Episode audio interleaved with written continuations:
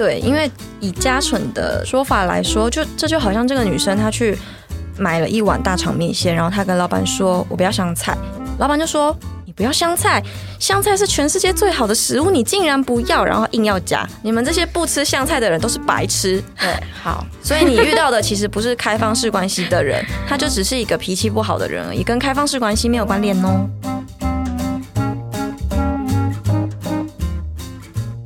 由于问题很多，我们将时间分成上、中、下，请收听第二集。接下来是 Vicky，针对沟通技巧，想要询问如何与另一半沟通呢？嗯，两位好，我想要问一下你们的经验，是在交往前就确定想要找找那个想要开放式关系的人吗？还是交往到一半变成开放式关系？谢谢。接下来是 Vicky 想要问沟通技巧的相关守则。我很好奇，就是要如何去找到这样子的开放式关系，还有事前是会有做什么样的沟通？那哪些东西一定要讲清楚？好，由于我的工作关系，无法使用任何的交友 APP。那想要问台尼，是有开放式关系为主题的渠道吗？应该说，开放式关系交友 A P P 在国外有，但是在台湾的话比较少。可是我们开放式关系会有一些自己的网站或者是社团可以加入，比如说拆框或者是玻璃打开开等等，算是比较常见的社团。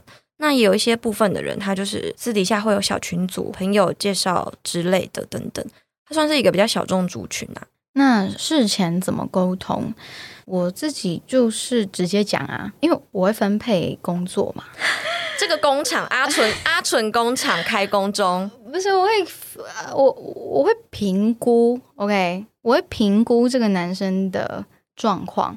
例如说，他的上下班时间很固定，没有副业，或是没有太社交需求，那他就会被我归类在于可以同居的对象，因为他的生活作息正常嘛。我就会跟他讲，诶，我可以跟你一起住哦，但是我会有外出约会的时候，或是跟约会对象出国玩的时候，那我都会先跟你讲，我不会突然人间蒸发。至于下场如何，等一下后面的问题再回答。那我自己的话，就如我前面所说的，我就是一个很讨厌被欺骗的人。那我也已经非常确定，我是一个适合开放式关系的人，所以我就是会一开始就会先说我是一个开放式关系的实践者，非常的明确。那因为我在实践的这段期间，我都会先告知。那有些人如果不懂的话，我也会请他们去 Google。这是一个什么样的形态？就可能跟阿纯比，我的比较单刀直入，我就直接讲说，我就是开放式关系。如果你想要一对一的感情，没门。对我有点像面试哦。对你就是比较可能你会比较委婉，就是就是你可以得到这部分的东西，那其他的东西不是你的这样子。我就会先讲说我是知实践者，那我一定会实践。我突然想到，有些人听到现在，也许会想要知道说，那阿纯认识王先生四五年，代表阿纯这四五年都没有和别人一对一吗？其实是有的，因为我会去跟王先生喊停。我现在遇到了一个不错的对象，但他只能一对一，所以我要先跟你。保持距离是，那这就跟我刚刚前面所说的，有些人的开放式关系就是会不会强迫另一半这个部分，就如我所说的，有些人他是进进出出，他是以对方为重，他如果开放式就开放式，那一对一的时候他也会一对一，对就比较有弹性。对阿纯的状况，我觉得蛮好的，就是他也会。明白自己的需求，然后也会把这个关系拿捏的很好，不会说我又想要开放式关系的好处，可是我又想要谈一个一对一的感情，这就是双标。对，而且我想人的本质不会有太大的改变，但是心境可能会随着你的人生经历有一点板块移动也好，或对，就可能你理想的对象依旧。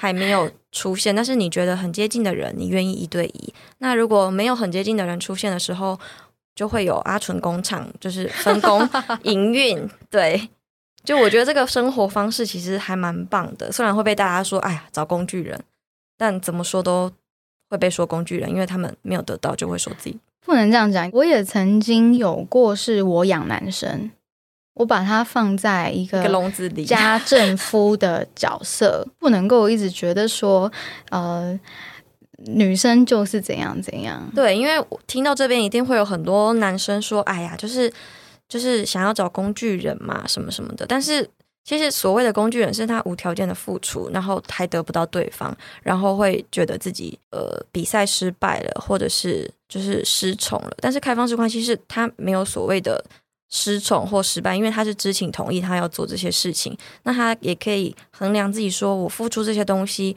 我可以换回对方的等价的他认为值得情感或者是其他的物品等等。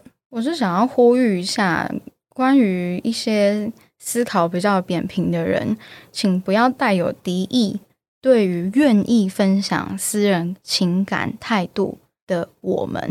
对，因为我们一点都不排斥一对一，甚至就是嘉纯又说，他遇到了一对一的对象，他也是会暂停开放式关系，然后进入一对一的。那我个人虽然是不会，就是目前不会考虑一对一的关系，但是我也没有说看到一对就像就是过街老鼠一样，就是喊打。就是我觉得我适合开放式关系，但我并不觉得一对一就是烂，它只是不适合我。那你们适合一对一，我也觉得。很祝福你们，但是我并不希望说，因为我不符合你们的价值观，所以你们就觉得说我们会影响到你们，或者是比如说开放式关系就会抢你们的老公啊，抢你们的男友啊。我跟你讲，开放式关系的人真的很少，抢你们老公跟抢你们男友的是其他的一对一的人，你们要搞清楚啊。没有，我像我这次的新闻事件下面的留言啊，我都在看，想说。是你们是当事人吗？你们是 害怕担心什么？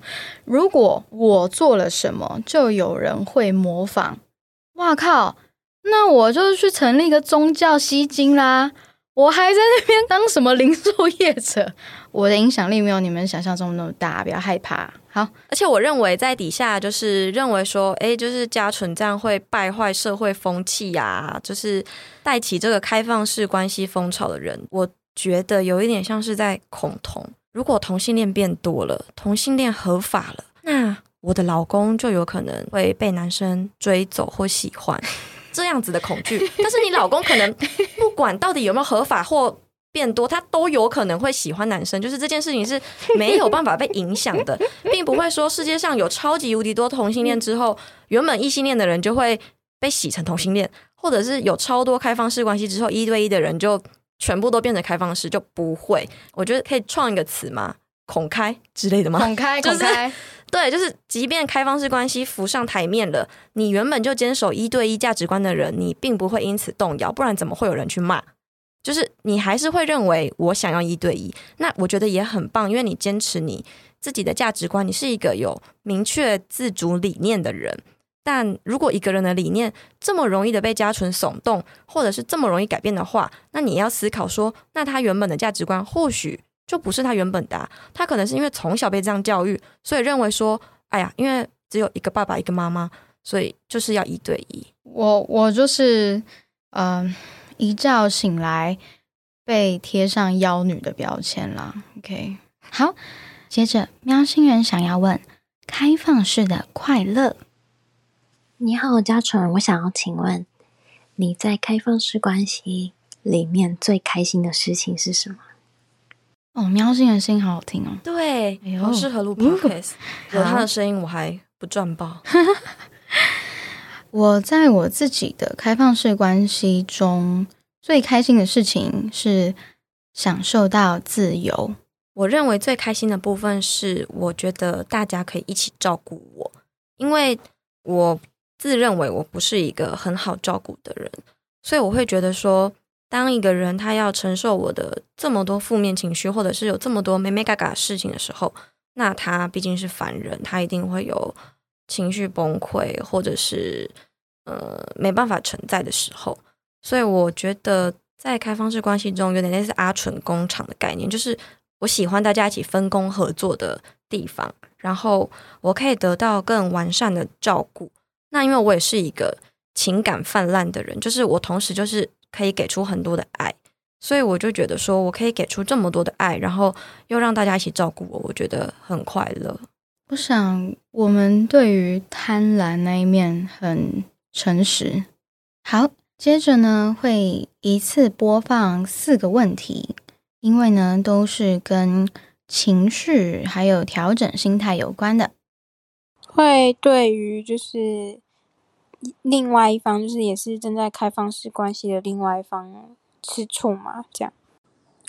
你好，我想问正在开放式关系的人，如果你想要跟你的伴侣，呃，说明你现在正在开放式关系，那伴侣一开始也都说他愿意接受，但是最后开始实践的时候，发现他没有办法接受，然后呃，反而出现一些生气啊，或是一些悲伤的一些情绪，这样的比例高嘛？那如果遇到伴侣一开始可以接受，但后来不能接受的情况下，开放式关系者会去说服他，还是会选择就是离开这个伴侣呢？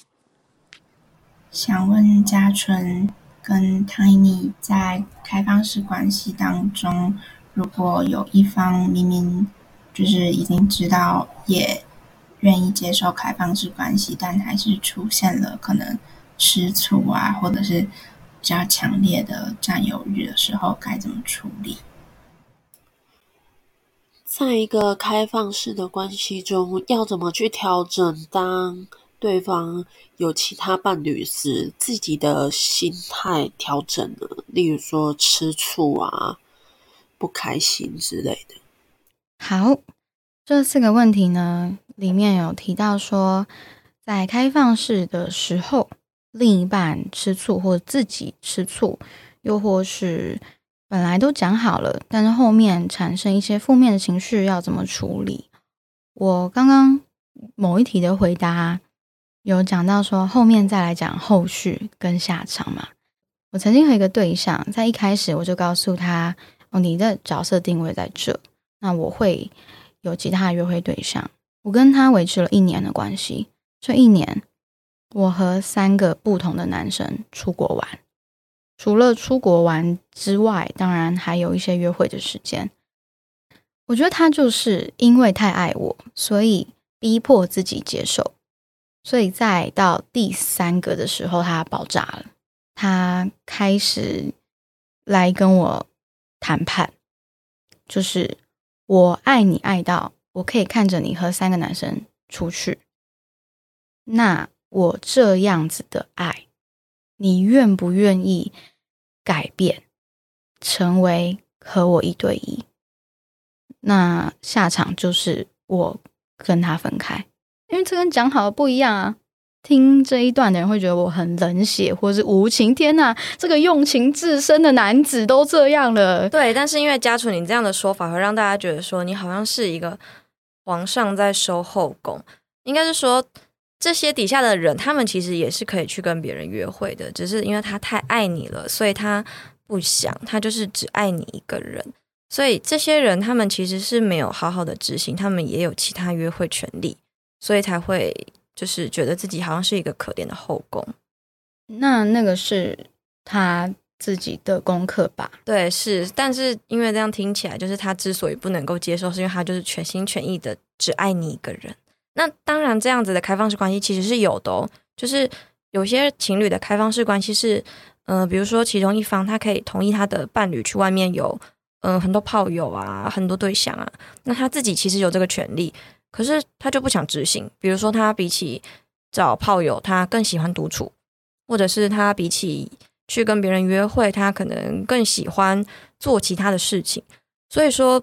也有这种单方面只有一方在开放的开放式关系，可是这样的前提并不是说他管住了对方，或者是像皇帝收后宫一样，而是对方自己不想执行。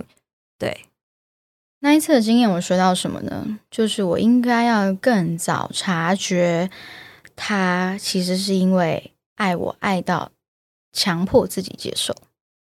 这其实也算蛮常见的，因为。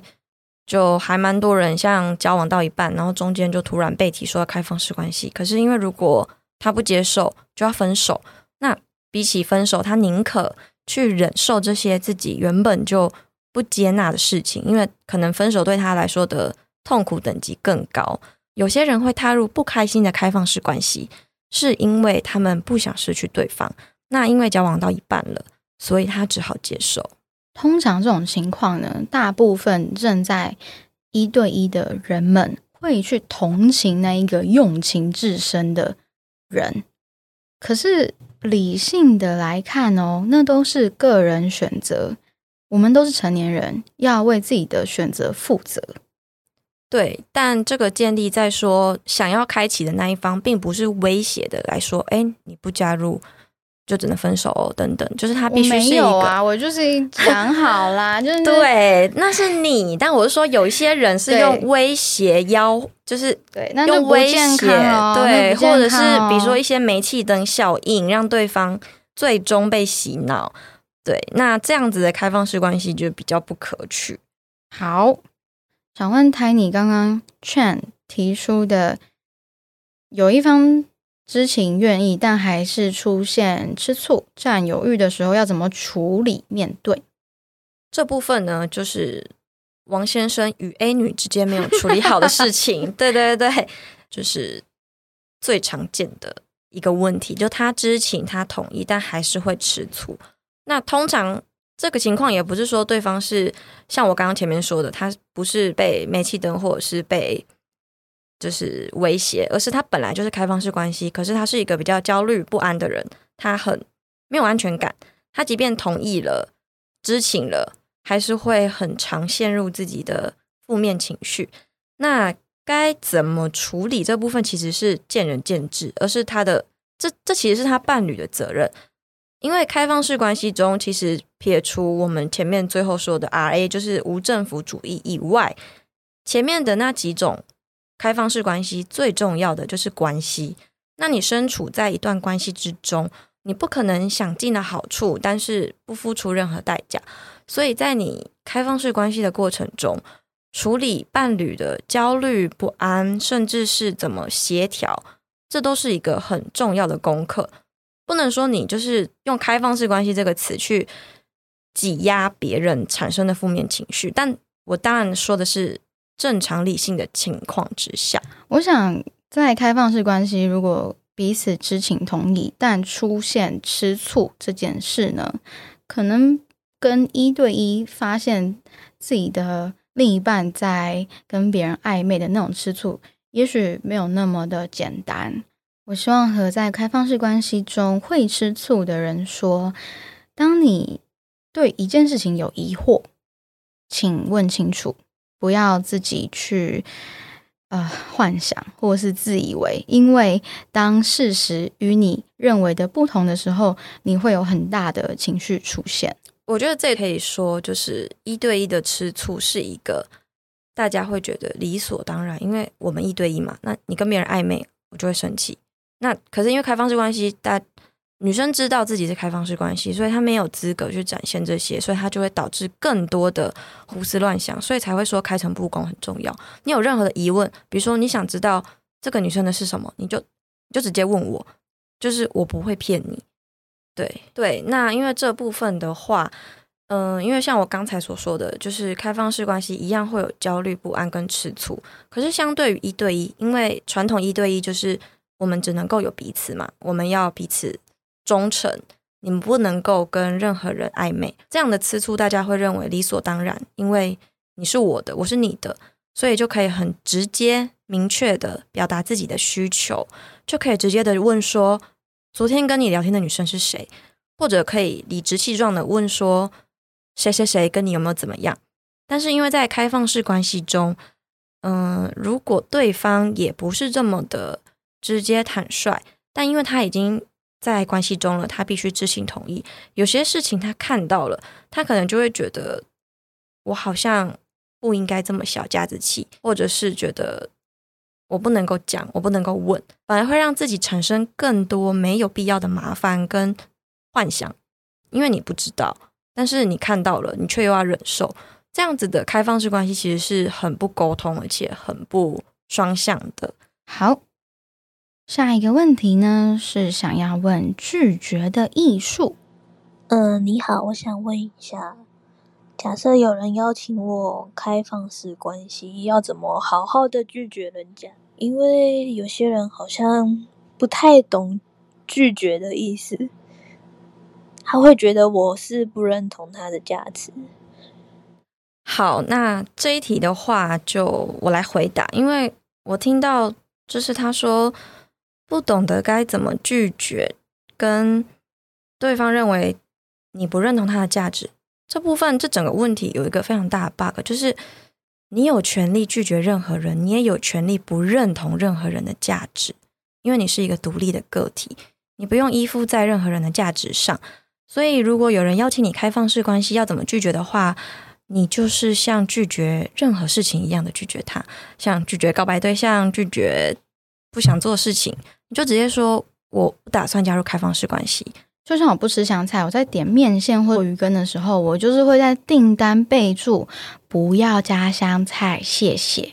我听到这个问题，就是因为可能提问的人是女孩子，我就会感觉到这有一点父权压迫，因为女生就是不太能够拒绝，或者是不太能够忤逆别人。但是我觉得。当你想要拒绝开放式关系的时候，你就像是拒绝任何事情一样，你永远都有说我不要的权利。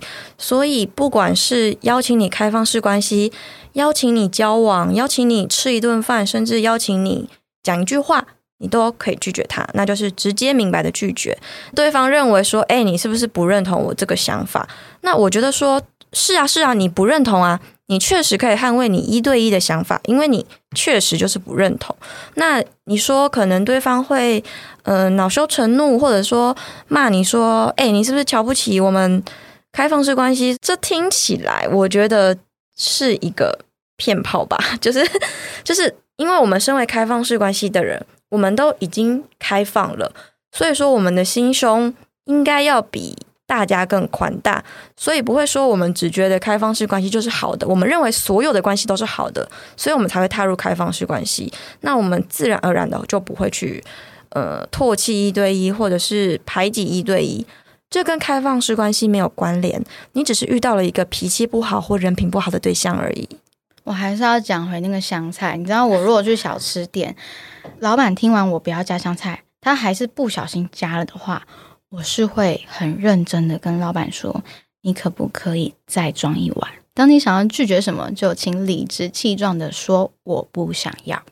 对，因为以嘉纯的说法来说，就这就好像这个女生她去买了一碗大肠面线，然后她跟老板说我不要香菜，老板就说你不要香菜，香菜是全世界最好的食物，你竟然不要，然后硬要加。大概是这种感觉，没有一个客人说不要香菜的好吗？你知道香菜多贵？对啊，而且我跟你讲，我这个香菜还不是放很久，我这个新鲜大哥。你们这些不吃香菜的人都是白痴。对，好，所以你遇到的其实不是开放式关系的人，他就只是一个脾气不好的人而已，跟开放式关系没有关联哦。好，接着下一题，Sam 好奇开放式的关系终点是什么？我想请问一下，开放式关系。是否就是等于性爱分离？至于炮友之间，他们的差异到底是什么？还有，对于开放式关系，他们最终对于两个人的终点会是在一起吗？还是就只是永远的开放式关系？我先回答跟炮友的差异好了。例如说，我这一次的新闻事件。很多人在底下留言说：“郑嘉纯干嘛要装剩女？为什么不直接承认王先生是炮友？”可是，在我的世界，王先生他就不是炮友。对于我来讲，炮友就是只打炮，对方的死活，就算他今天得癌症都不干我的事，他就是一根屌。有看过我脸书贴文，关于我去叙述我与王先生之间的关系呢，就会知道，对于阿全来说，王先生不是炮友，真正的炮友另有其人。好，好，那再来，我觉得他第二个问题，我有一个想要上诉。他说，对于开放式关系的期待会是在一起吗？还是永远的开放式？就他好像认为开放式不等于在一起。嗯，对他应该是就是不过不过我觉得他的提问是很认真的。是是是，所以我只想要上诉一下说就是开放式也是在一起，他不是说开放式，就它是开放式，不是分开式，它是开放而已。对，所以也是在一起的。那 Sam 他很好奇终点是什么。我发现很多人很在意有没有一个答案。深夜保健室呢，曾经开过金手指工作坊，教男生去找到女生的据点，如何成功的用指交让女伴舒服。那我们最后的 Q&A 时间啊，男生的问题就是：如果女生不潮吹怎么办？如果女生不让我碰怎么办？如果什么怎么办？就是他们有很多对于答案的执着，对。但是像那一题，如果这些技巧都学会，但是我的女伴还是没有在我面前潮吹，怎么办？那他的前提是女生过往有潮吹的经验，但他就是弄不出来，那就他就想要知道该怎么办。我就回答他说，那个女伴。她想不想在你面前潮吹是她的选择和自由。他可以在跟你做完爱之后，到浴室的时候，用自己的手指去按摩据点潮吹。他享受那个独自的时光，那是他的自由，你应该要尊重他。对，因为这个 Q&A 大家就觉得说我给了一个问题，你要给我一个钢铁般的答案，但是很多事情它或许没有答案，也或许。有一个答案，或两个答案，或很多个答案。对，所以说开放式关系的终点，我想这个就回到前面有聊过的，一百对情侣会有一百种以上的关系和状态。对，所以我觉得开放式关系的终点，应该说不止开放式关系，任何情侣他们都会有自己的终点。那这个终点取决于说他们有共同的想法，他们有想要一起去的未来，跟是不是开放式关系其实没有绝对的关联。那再来，很多人会说，诶，那你们是开放式关系，你们要结婚吗？或者是开放式关系生小孩怎么办？那在台湾的法律上来说，确实是没有办法让。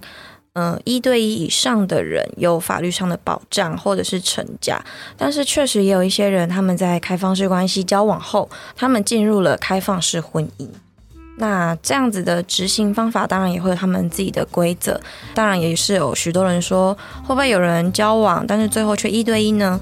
也是有，每一个人自己想要的人生不同，所以跟有没有开放式其实没有绝对的关联。由于问题很多，我们将时间分成上、中、下，请前往下一集收听。